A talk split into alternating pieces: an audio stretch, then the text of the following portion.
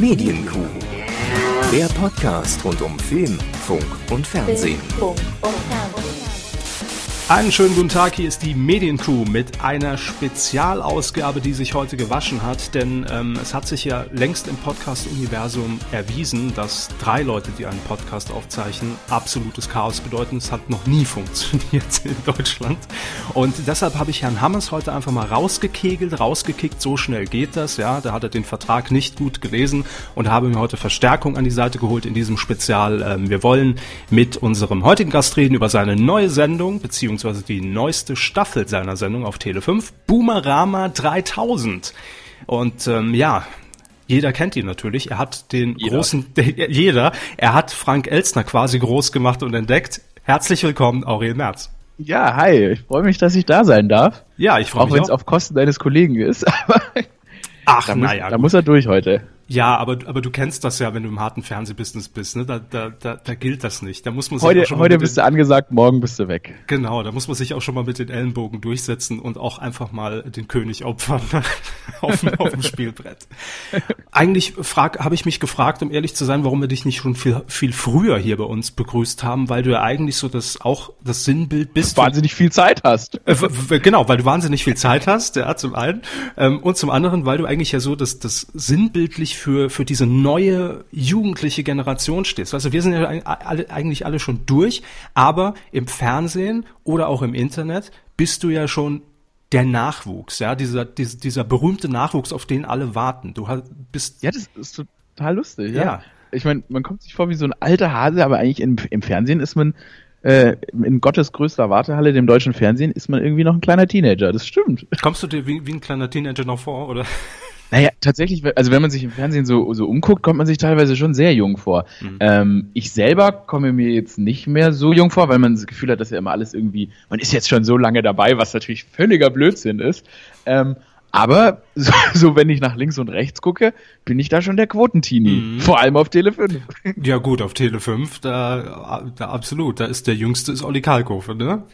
Ansonsten vom, vom Gesicht her. Das stimmt allerdings. und auch, er hat den Körper, er hat den Körper, er hat den Körper eines 18-Jährigen. Ja. Eines 18-jährigen Leichtathleten. Einer, das sieht immer nur alles so aus. Einer 83-Jährigen, würde ich sagen. Ja. ja. ja, aber, aber, ähm, aber, ja. aber, du hast ja deinen Weg gefunden, äh, zumindest ist das meine erste Wahrnehmung, als ich deinen Namen zum ersten Mal dann auch gehört habe und gelesen habe, durch die Frank Elstner, die, berüh die berühmte Frank Elstner Masterclass. Erzähl mal kurz, was das überhaupt war, weil ich bin ganz ehrlich, das war zu einem Zeitpunkt, da dachte ich auch noch, vielleicht sollte ich mich mal bewerben, aber dann dachte ich, nee, ja. komm, der Zug ist eh abgefahren. das, das wird eh nichts mehr mit dir. Aber wie kam es bei dir dazu? Wie, wie wurde man darauf aufmerksam? Es ist, es ist immer wieder geil, wenn man den Titel Frank Elstner Masterclass ja, ne? hört. Es ist, es ist so eine, es ist so, es klingt erstmal wie eine ganz, ganz große Verarsche. ähm, ich, ich, ich dachte, das verstehen Sie Spaß, um ehrlich zu sein, dass man da einfach so ein paar Dödel vor der Kamera ziehen wollte. Ein bisschen ist, Das dachte jeder. Ich dachte tatsächlich, als ich Frank Elzner den Namen gehört habe, habe ich mich nur daran erinnert, dass es dieser gelbhaarige Mann war, der früher, glaube ich, Fernsehlotterie gemacht hatte. Ähm, und damals hatte, war das in dieser Zwischenzeit, in der so, er so gelbe hatte, Haare hatte, weil die gerade von irgendwie schwarz zu äh, weiß durchgeblichen sind. Ja. Das war erstmal alles, was ich über ihn wusste, da musste ich ihn ordentlich googeln. Ähm, ich kam auf die Idee, mich da zu bewerben durch ein Praktikum, das ich bei einer Fernsehproduktionsfirma gemacht hatte. Mhm. Und da hat ähm, die Dame, die quasi mein Vorstellungsgespräch gemacht hat, also ich habe das Praktikum auch bekommen, sie hatte aber gesagt, ich solle mich doch da bewerben. Mhm. Und dann habe ich mich da beworben und ähm, dann ratzfatz äh, war ich da irgendwie drin, hatte irgendwie so zwei wahnsinnig fürchterliche Screenings, ähm, wo ich damals 23 noch nie irgendwie was von moderieren oder so gehört hatte. Ähm, ich wollte das zwar machen, aber ich habe das natürlich noch nie gemacht. Musste man da auf der Bühne improvisieren und man hat so im Dunkeln, im Dunkeln, man stand auf einer Bühne alleine und im Dunkeln hat man äh, Frank Elstner gesehen, der so leicht beleuchtet war, äh, protegiert von so von äh, Klaus Strunz und irgendwelchen Leuten von der Axel Springer Akademie. Ähm, Kam auch so Nebel, haben, Nebel hoch und und und irgendwie Feuerwerk. es ist kein, es ist kein Witz, es ist kein Witz. Man kam sich vor wie auf so einer scary, gruseligen Poetry Slam Bühne, während irgendwelche alten Leute einen aus der Dunkelheit beobachten und sagen, hey, improvisier doch mal. Und dann ähm, ich habe hab mich jetzt spontan, ich habe mich jetzt spontan eher an die an die Szene aus ähm, kein Pardon. Äh, äh, kein Pardon habe ich nicht gesehen. Also du nicht gesehen? Ich scheinbar nicht. Um Gottes Willen, da musst du unbedingt nachholen. Da will ich aber jetzt auch nichts okay. spoilern, weil ähm, kein Pardon auch heute noch im Jahr 2017, so viel können wir sagen, wir zeichnen 2017 diesen Podcast auf, ähm, kein Pendant passt heute noch auf die Fernsehlandschaft, also wie dieses ganze Medienkonstrukt im Hintergrund ja. funktioniert. Bitte unbedingt nachholen. Mach das. Ja, da, dann kann ich, dann kann, vielleicht kann ich auch, wenn das so passt, kann ich möglicherweise auch diese Situation verarbeiten. Ja, weil das ja, war der gruseligste Moment. Und es wurde immer so ein Jingle gespielt, wenn wir da rauskommen. Da kriege ich heute noch feuchte Hände, wenn ich diesen Jingle irgendwo her. Das geht übrigens allen Mitgliedern so, der Frank Elzner Masterclass, ähm, dass wir Angst vor diesem Jingle haben. Naja, und dann haben die, ähm, naja, und dann gab's da, war das diese Auswahlrunde und dann wurden da eben 14 Leute genommen und zack, zack, hast du, hast du von den Großen des Fernsehens gelernt, von Frank Elstner. Das war, aber, aber ja auch sehr erfolgreich, muss man sagen. Also. Ja, äh, ja, ist erstaunlich. Es, es, also. es, kommen ja sehr viele Namen äh, aus, aus diesem Universum, wo ich mich wirklich frage, liegt es daran, dass der Meister persönlich Hand aufgelegt hat und gesagt hat, geht hin, ja, und unterhaltet, so stelle ich es mir vor, so wurdet ihr entlassen. Ähm, oder äh, liegt es einfach daran, dass er wirklich in der Vorauswahl einfach die talentiertesten genommen hat und ob und ob ihr, also mit ihr meine ich jetzt äh, explizit äh, Florentin Will, ne, der ja beim Neo Magazin war, jetzt bei Gute Arbeit Originals, ähm, ja. oder auch, ähm, ich vergesse seinen Namen immer. Also Lars, Lars Paulsen bei Rocket ja, Beans, genau, genau ja. Rocket Beans ist ähm, Evelyn Weigert, äh, Alexander Wipprecht, der ein Schauspieler, also der damals schon der alte Hase war, ähm, und äh, das, das liegt, also ich, ich glaube, ich habe eine Theorie, woran es liegt, dass man von uns was hört. Ähm, das ist gar nicht mal so dieses, dass ja irgendwie Hand aufgelegt wurde oder dass uns jetzt alle Türen irgendwie äh, sofort auf, geöffnet wurden, sondern mhm. es war so dieses Ding, dass zum ersten Mal, also ich gerade bei mir war es so mit 23 und ich glaube Florentin war der Einzige, der jünger war mit 22, äh, dass wir so miteinander in Kontakt kamen mhm. und ähm, die Möglichkeit hatten halt Sachen zu drehen. Und dann haben wir eben, also wir hatten, haben alle irgendwie dieses, dasselbe Zeug geguckt, irgendwie amerikanische Comedy und so weiter. Und äh, zum ersten Mal hatten wir irgendwie die Möglichkeit, das so zusammen umzusetzen. Und du kannst dir nicht vorstellen, es war ein Stress, weil wenn du so, wenn du so einen Haufen 14, 14 von 14 Leuten, von denen irgendwie keine Ahnung, sieben oder so gerne äh, Comedy machen, in einen Raum steckst, dann ähm, hast du eigentlich den ganzen Tag nur Geschrei und Gebrüll und einer versucht lauter als der andere zu sein. Und es hat auch sechs Monate gedauert, bis man sich da so leer gebrüllt hatte, solange wie diese Klasse ging.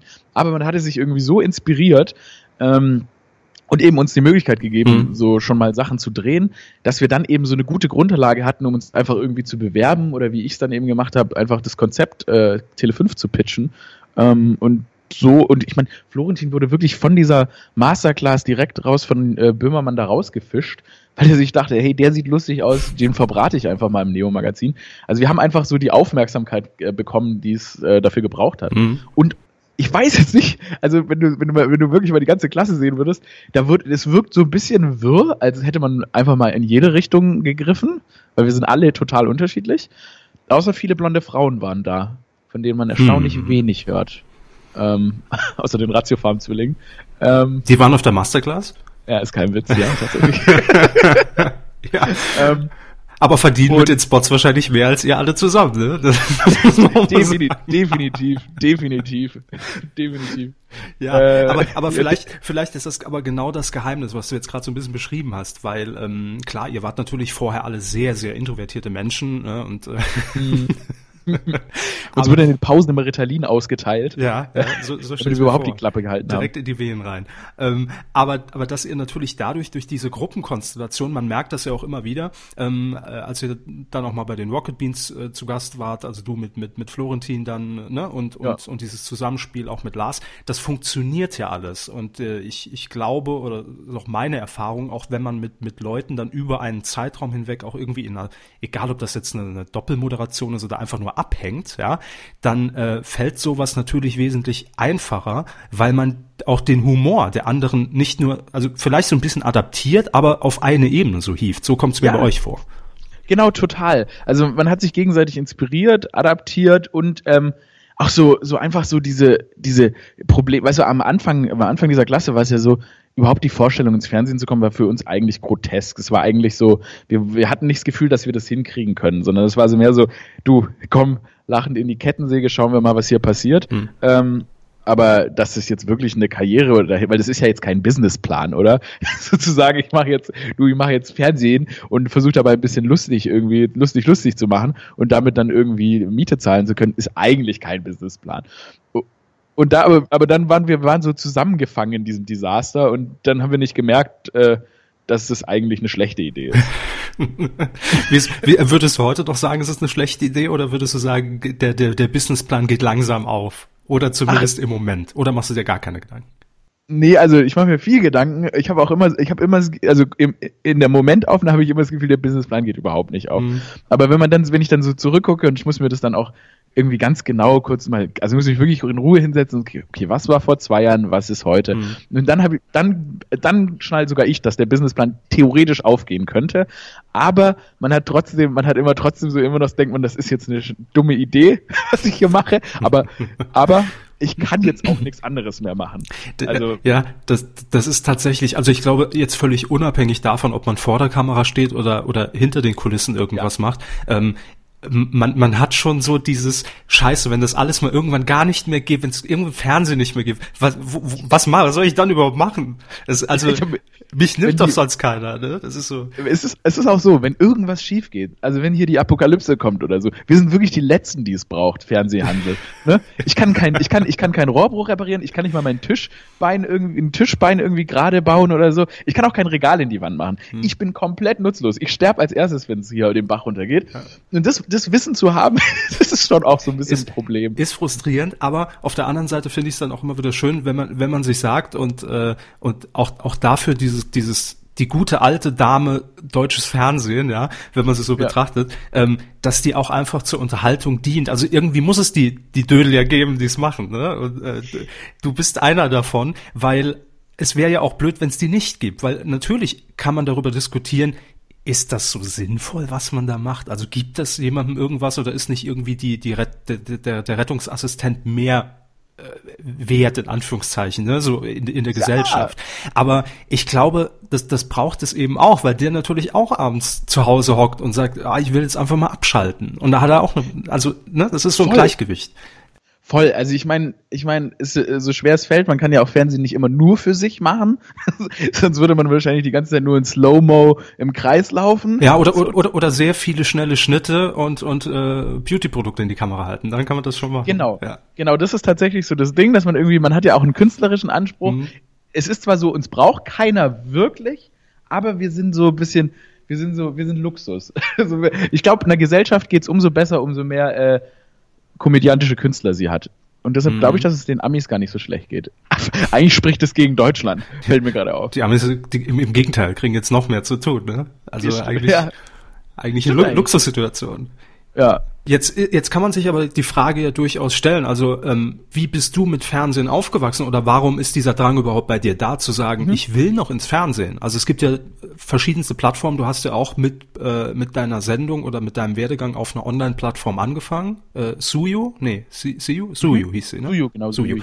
Ähm, auch verflixte Klicks zum Beispiel von Florentin äh, und, und Lars hat ja dort auch seinen Ursprung, aber warum hat man trotzdem noch als junger Mensch den Drang zu sagen, ich will in diese alte Kiste rein? Also bei mir war es primär so, dass, äh, dass überhaupt diese Idee entstanden ist, als bei so eine Nachbarsfrau mal zu meiner Mutter gesagt hatte, sie hat Harald Schmidt Show geguckt, das mhm. kotzt sie an, das findet sie scheiße, weil der hat ja einfach nur selber wahnsinnig viel Spaß und jeder guckt ihm dabei zu. Und das klingt jetzt wiederum sehr, sehr reizvoll, dass jemand viel Spaß hat, wie Leute ihm dabei zugucken. Und Geld dafür bekommt. Ne? Und, offensichtlich, und damals auch noch richtiges Geld ja, dafür bekommen ja. hat. Ähm, das klang natürlich reizvoll und dann habe ich mir schon gedacht, also ich will ins Fernsehen, ich will eine eigene Show haben mhm. und ich wollte halt auch immer dann irgendwie so, Harald Schmidt war dann so das erste Vorbild. Ähm, und dann habe hab ich das halt irgendwie durch dieses ganzen, diesen ganzen Werdegang forciert. Und ähm, warum das jetzt nicht bei Online irgendwie geblieben ist, ist tatsächlich, dass du im Internet einfach diesen, du hast einfach eine riesige Ansammlung, aber du hast jetzt nicht unbedingt ein, also Qualität setzt sich jetzt nicht zwingend durch, also auch jetzt irgendwie, wie gut du bist oder wie gut du in der Lage bist, ähm, ja, das handwerklich zu machen, das setzt sich nicht unbedingt durch. Und dadurch, dass ich nicht mit 16 auf die Idee kam, ähm, irgendwie mein Material zu veröffentlichen, hatte ich dann, hat man dann so das Gefühl, wenn man dann mit 23, 24 irgendwie ähm, auf den Markt kommt, da ist jetzt dieses, dieses, dieses, dieser Haufen mhm. 16-Jähriger, die auch Sachen machen, die einfach total scheiße sind, die sind äh, unerfolgreich. Also wenn du dich irgendwie durchsetzen musst, dann musst du es den klassischen Weg machen und musst dich halt irgendwie im Fernsehen durchsetzen. Dass das jetzt auch nicht so einfach ist, mhm. merkt man heute. Aber aber es ist irgendwie noch so eine leichte Qualitätsschranke da. Und ähm, die zu überwinden ist irgendwie, da, ich bin ja auch stolz drauf, dass man mich das überhaupt machen lässt. Also das ist ja eine schöne Sache und das zeigt ja auch, dass irgendwelche Leute an mich glauben mhm. und jetzt nicht nur irgendwelche 16-Jährigen, die sie oder 15-Jährigen, die sich ähm, freuen, dass man genauso mit genauso einfachen Mitteln äh, Sachen aufzeichnet wie man selbst. Mhm. Ähm, und, und natürlich das Budget im Fernsehen. Also ich meine, ich hab, bin zwar bei Tele5 mit meiner eigenen Sendung und das Budget ist da natürlich klein verglichen mit, mit jetzt RTL oder so, aber im Endeffekt, ähm, ich habe ein großes Studio, es wird jedes Jahr größer ähm, und dieses Geld würde mir für eine Internetsendung niemand zur Verfügung stellen. Wird im Internet ja auch irgendwie nicht erwartet. Ne? Also ich, ja. ich, ich, ich bin dann auch jedes Mal positiv überrascht, wenn ich was sehe, wo ich sage, ach ja, das könnte jetzt auch so im Fernsehen laufen. Ja, genau. ne? Das ja. ist ja schon selten. Ja. Aber ähm, das stimmt schon. Aber man muss ja auch sagen, wenn man jetzt die, die ähm, Historie deiner Sendung, Boomerama 3000, mhm. jetzt kommt dieser klassische, jetzt kommt der Lanzaspekt. Weißt du, das, das, das ist der Moment, wo, wo man abbiegt auf die Landsspur, wo man einfach sagt, äh, läuft ja jetzt in der dritten Staffel ab dem äh, 16. Mhm. März März 18 Uhr auf tele5.de. Ich will's äh, noch mal wissen. Ja, einen Tag später. Ähm, das habe hab ich mir angelesen in Vorbereitung auf die Sendung. Ah. Äh, am, am 17. März um 22 Uhr auf Tele5. Mhm. Ja. so. Landsende.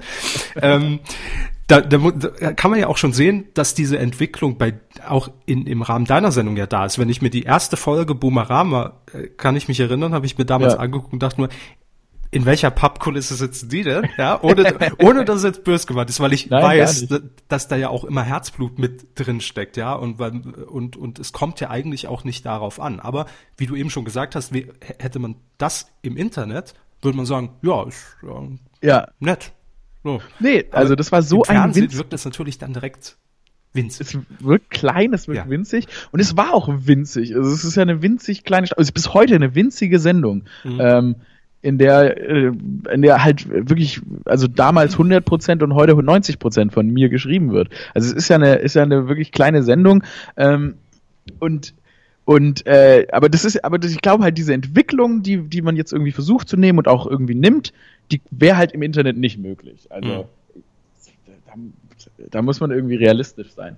Und äh, da ich hoffe, dass es auch irgendwie immer, immer, immer, immer größer wird, weil das irgendwie auch irgendwie cool ist, ist weil man sieht so einen äh, Prozess, bleibt natürlich das Fernsehen, solange das Internet diese Gelder nicht freigeben kann, ähm, weiterhin auch das große Ziel. Mhm. Aber man, man sagt ja auch jetzt von der Strategie her, einen Tag vor der Fernsehausstrahlung gehen wir online damit. Also, dass man sich's online auf jeden Fall auch schon reinziehen kann. Äh, ist ja auch schon so ein bisschen natürlich die Öffnung dahin, weil äh, man bei Tele5 auch weiß, äh, euch schaltet natürlich eher die, die Zielgruppe 14 bis 29, sage ich jetzt mal ein. Ne? Ist wahrscheinlich ja, so eher, eher die Hauptzielgruppe.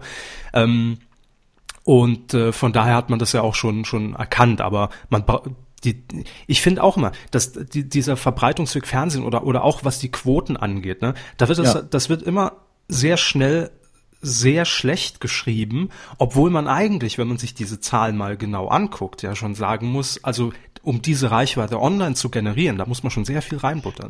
Total, total. Und auch gerade, also wenn man es dann auch mal so sieht, auch gerade die Werbegelder, die du die du dann, muss man halt leider so, so unromantisch es klingt, aber die Werbegelder, die mhm. du mit Fernsehen so umsetzt mit solchen, mit solchen Quoten, sind natürlich ähm, wesentlich lukrativer. Und das ist, also mhm. irgendwie muss das ja auch finanziert werden, so leider so traurig eben, es ist. Eben. Und ich meine, du als Quotenpferd von Tele5 mit über vier Prozent ne, in der besten Folge ist natürlich klar, dass das äh, die, in die dritte Staffel gehen muss. Da halte ich die Flagge hoch für den Sender. Das mache ich dann auch gerne.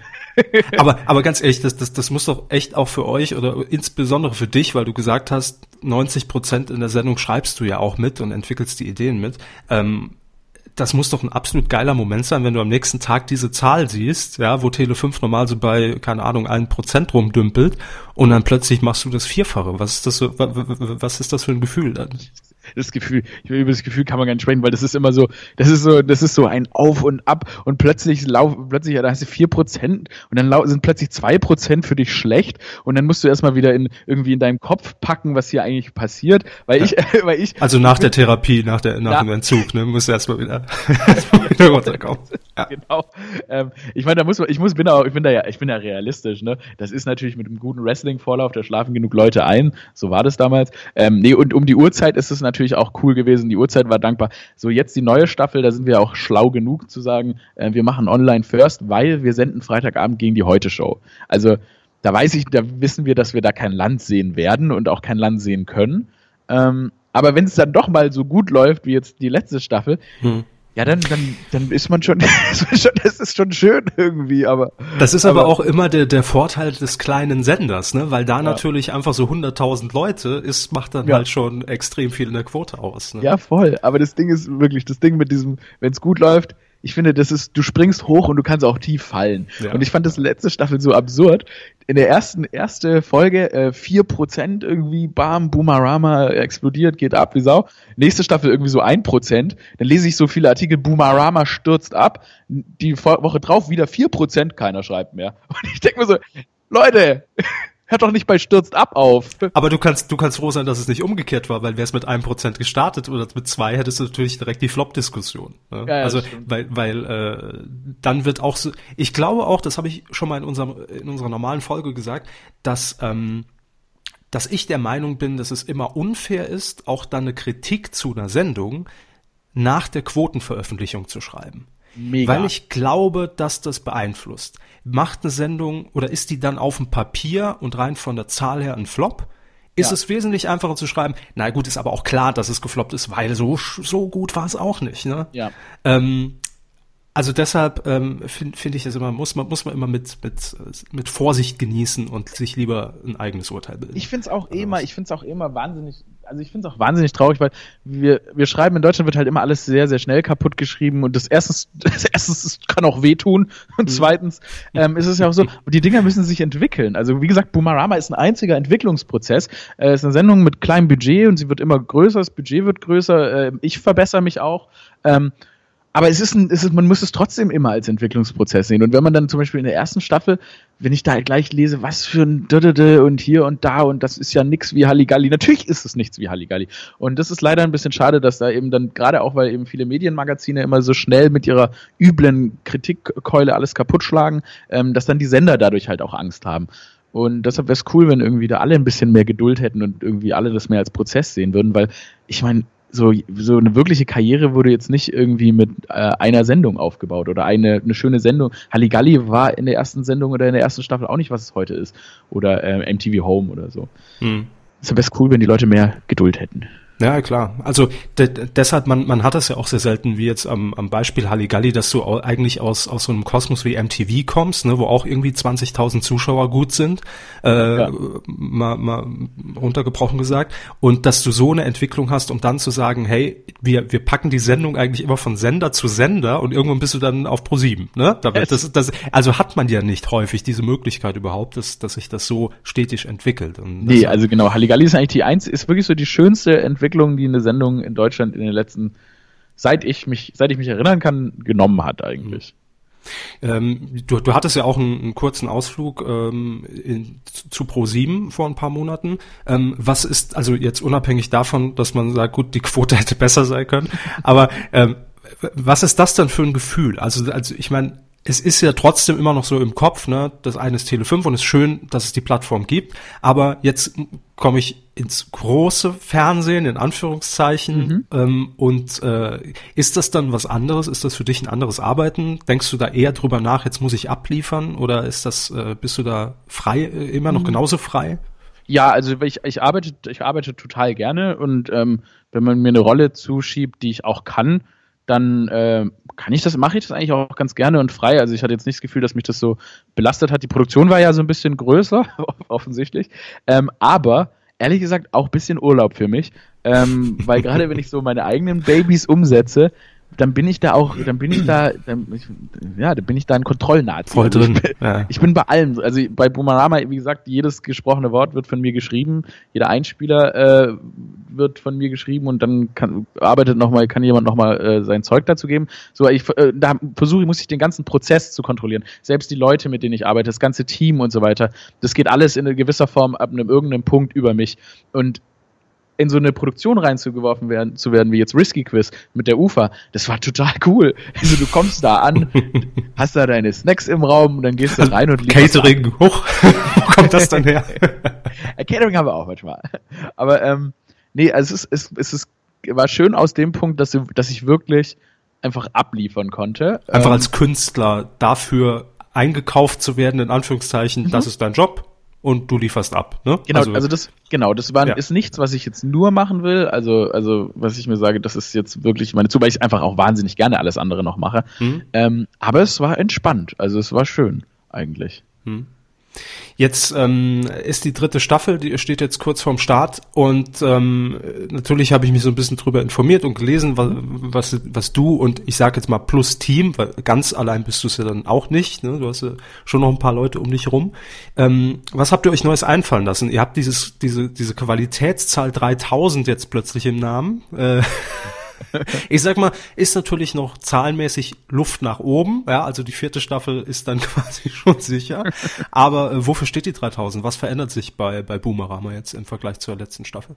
Also es war schlicht, schlicht und ergreifend so, dass ich mir gedacht habe, ich wollte schon immer mal eine Sendung machen, in der die Zahl 3000 vorkommt. Ah ja. Äh, okay. Ja, ich hatte, ich hatte irgendwie, ich hatte mir, es war wirklich so, ich hatte, äh, ich meine, Boomerama hatte ich mir auch ausgedacht, weil ich dachte, das ist ein cooler Name. Und dann mhm. habe ich mir tatsächlich jetzt überlegt, was würde den Namen noch cooler machen? Und mhm. dann dachte ich mir, ja, so eine 3000 passt. Das hat dann super gepasst, weil das ja auch die dritte Staffel ist. Mhm. Also nennen wir es Boomerama 3000. Und in dem Fall beziffert Boomerama 3000 die Veränderung, dass jetzt jede Folge ein Thema hat. Also mhm. ähm, jede Folge hat ein eigenes Thema. Ähm, danach richtet sich die ganze Sendung auf natürlich pseudowissenschaftliche und in im tatsächlichen komödiantische Weise. Also es wird dann auch mal ins Absurde geführt.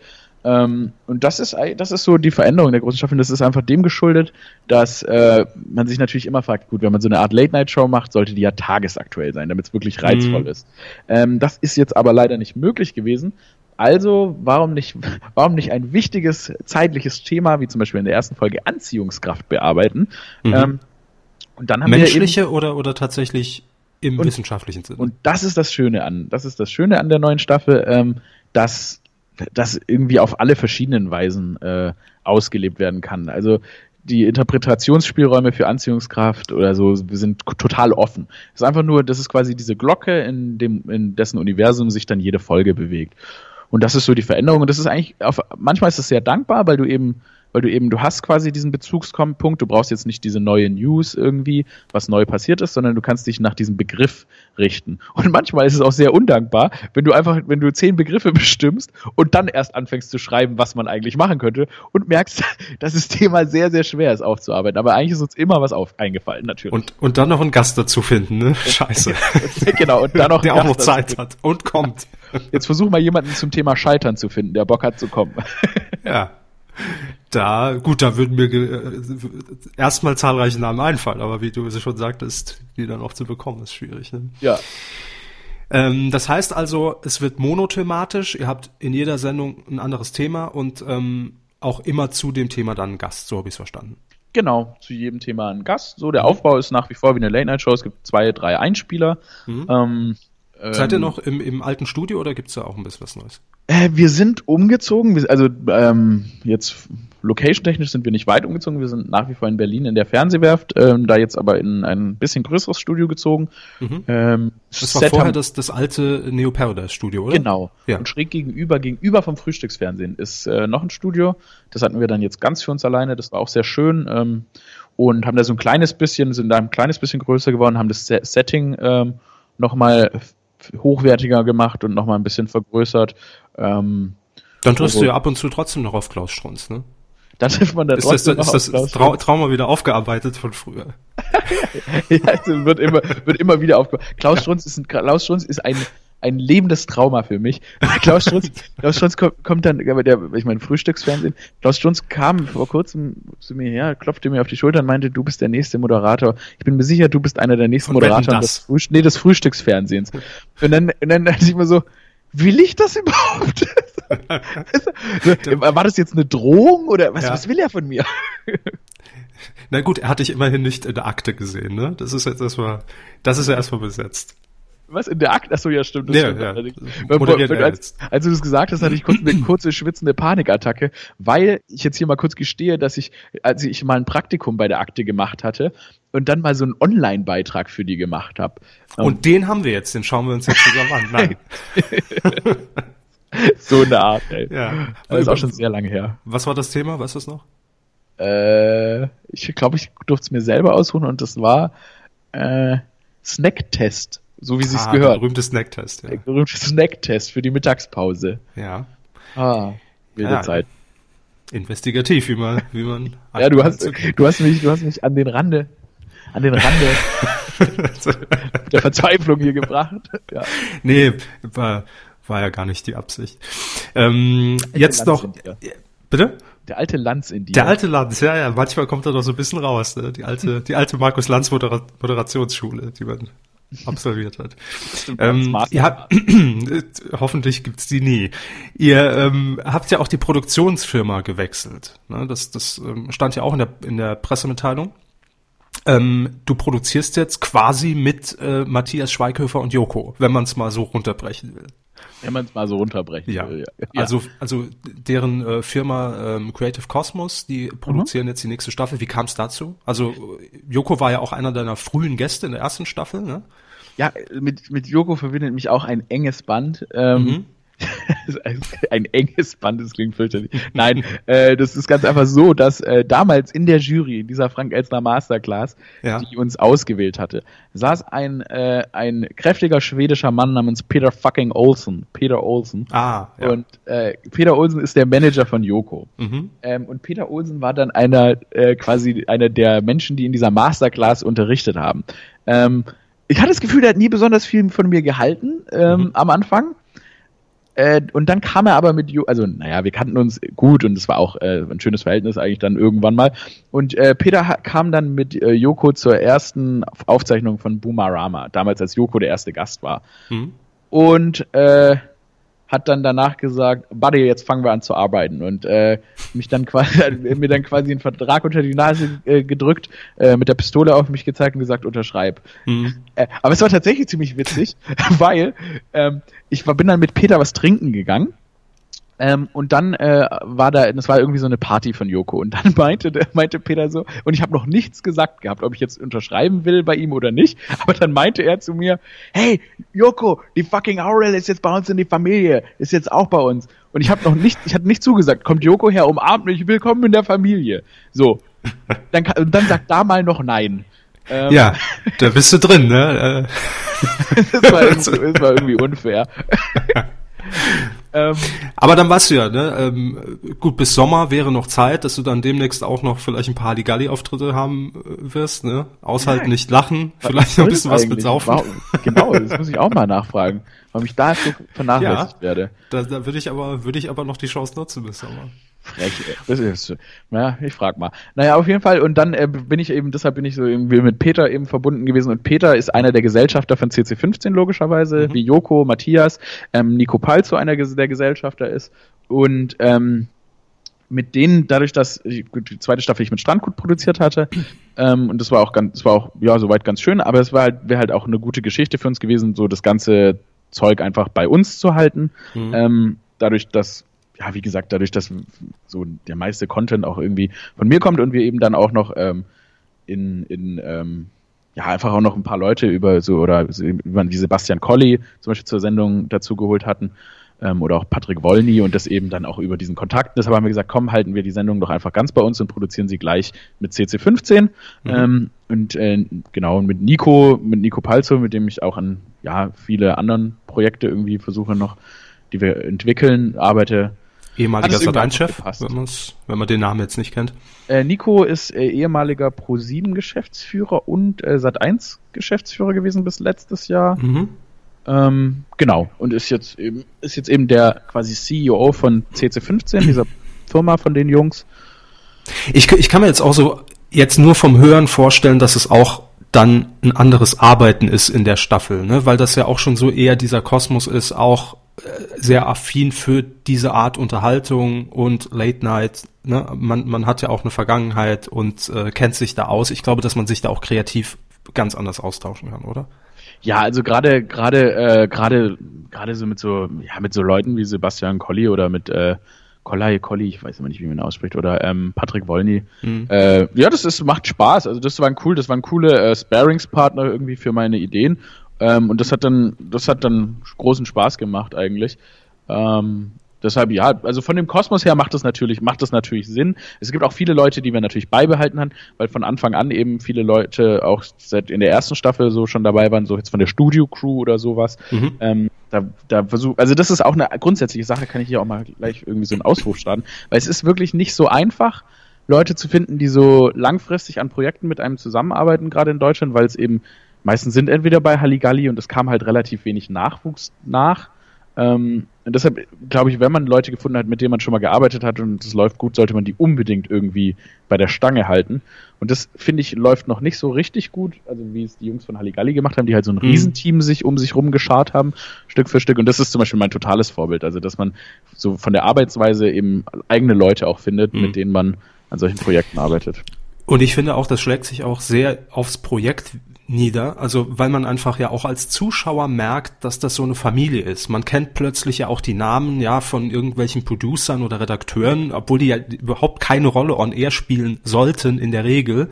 Äh, aber man merkt, dass das so eine familiäre Atmosphäre ist, genau wie es ja auch damals äh, in der Harald Schmidt Show war. Also ja. da hattest du ja immer Helmut Zerlett und Manuel Andrak und Susanna, die Kartenhalterin. Das war so ja. eine so eine Showfamilie. Und ich glaube, das aufzubauen, das das das kommt dann auch auf dem Bildschirm rüber, dass das einfach so ein, ein eingeschworenes Team ist und nicht nach dem Motto, ach, jetzt ist in der Sendung schon wieder ein anderer Kameramann. Äh, also dem ist eigentlich scheißegal, ist aber, ob er, ob er heute irgendwie bei Helene Fischer an, an der Mühle steht oder bei Harald Schmidt. Das genau das, was du sagst. Das wäre wirklich auch, das ist wirklich auch mein äh, neben dem, dass ich überhaupt davon träume, dass es auch immer weitergeht, ist es wirklich mhm. so mein Traum irgendwie so ein so ein funktionierendes eingespieltes Team irgendwie zu formen ähm, und zu finden, weil es wirklich auch nicht so einfach ist, die Leute zu finden. Ähm, das, das ist ein Riesenziel. Das ist echt eine, eine schöne Sache. Deshalb, wenn die Leute Bock haben, sollen sie sich melden. Das ähm, nehmen wir auf. Wenn wir Zuschriften bekommen, dann werden wir das natürlich in erster Linie für uns nutzen und auswerten. Ja. Die zweite Fuhre geht dann an dich. Gerne, ist okay. ähm, und ich finde, das ist ein, ein, sehr frommer Wunsch und ein schönes Ende für, äh, für unser Gespräch. Ja. Ähm, ich glaube einfach, ich habe ich hab das so im Gefühl, ich habe hab die Vermutung, dass du da auf dem absolut richtigen Weg bist. Boomerama 3000 jetzt erstmal ab äh, 17. März wieder auf Tele 5. Boomerama ja. 4000 ist quasi ja schon vorprogrammiert jetzt mit, mit den Zahlen. Da muss man nicht mehr viel machen. Und ich glaube, dann ist es kein weiter Weg mehr ins Frühstücksfernsehen, um ehrlich zu sein. Das ist, es wird, es wird alles. Ja, dann glaube ich, dann springen wir noch mal zu Boomerama 2000 zurück. genau, ja. Ja, damit, damit man einfach die Leute komplett verwirrt. Ihr könnt ja so ein Prequel zur dritten Staffel machen, dass ihr dann mit Boomerama 2000 nachsetzt. Ich habe das Gefühl, wir sind eh komplett verwirrend. Dadurch, dass sich jede Sendung, äh, jede Staffel irgendwie das Setting ändert und so, ähm, und ich die einzige Konstante bin. Aber es ist, wie gesagt, es ist ein Entwicklungsprozess. Es, es, ist, es ist aber auch ein interessantes Konzept. Also ja. einfach, einfach jede Staffel auch einfach inhaltlich, klar, immer, immer Late Night bleiben, aber einfach inhaltlich alles auf den Kopf stellen, äh, äh, auch wenn, wenn das Studio einfach nur umgestellt wird von links auf rechts oder komplett äh, neu gebaut, aber das ja. kann ja auch ein Konzept werden. Ja, das, das meine ich und deshalb ist es, und das vielleicht das auch zu sagen, es ist deshalb schön, dass es einen Sender gibt wie Tele5, der einen sowohl ja. experimentieren lässt, als einem auch irgendwie die Stange hält und ähm, ja, deshalb ein Hoch auf Tele5 nochmal von mir. So, so. Bald heißt es, bald heißt es dann Tele 6, ne? Wenn's, wenn's, wenn's dann so weitergeht mit Tele 5. Tele 6000, Tele 5000. Der große Aufstieg. Ähm, Aurel, ich danke dir recht herzlich fürs Gespräch und ähm, hoffe, dass wir uns dann äh, alsbald mal wieder hören hier, wenn's äh, spätestens wenn's Neues zu berichten gibt, aber äh, vielleicht auch einfach so. Man kann wie ja immer, mal durchklingeln. Gerne, ja. wie immer, total gerne. Ich bin immer erreichbar besonders zwischen zwei und äh, drei Uhr nachts. Ja, das äh, korrespondiert, glaube ich, auch sehr gut mit unseren Zeiten. Äh, von daher sollte, dem, sollte einem neuen Nachttalk nichts im Wege stehen. Domian ist ja weg. Vielleicht könnte man da was machen. Allerdings, allerdings. Vielleicht, vielleicht können wir das machen. Cool. Sehr gut. Ich wünsche noch einen schönen Tag, Aurel, oder eine schöne Nacht und euch natürlich auch da draußen. Äh, das war das Medienkuh Spezial und wir hören uns natürlich wieder zur nächsten regulären Folge. Ist ja ganz klar. Ehrensache. Und dann, dann darf auch der, der Hammes wieder mit ran. Sage ich jetzt mal. Obwohl, Aurel, hast du wöchentlich vielleicht Zeit für so einen Medium-Podcast? Das wäre. Immer, immer. Ich nehme mhm. nehm jeden Auftrag an. Okay. Dann, dann reden wir nach dem Gespräch mit Rosmus. Da haben wir es ja nicht mitkriegen. Ich kann den auch beseitigen, wenn du willst. Das ist auch gut. Gar nicht so schlecht. Weil du hast, du hast eigentlich mehr, mehr relevante Connections. Das ja. ist. Gut, wir, wir klügeln das noch aus und ihr verabschiedet euch jetzt mal. Ne? Tschüss, drückt mal den Ausknopf. Tschüssi. Tschüss.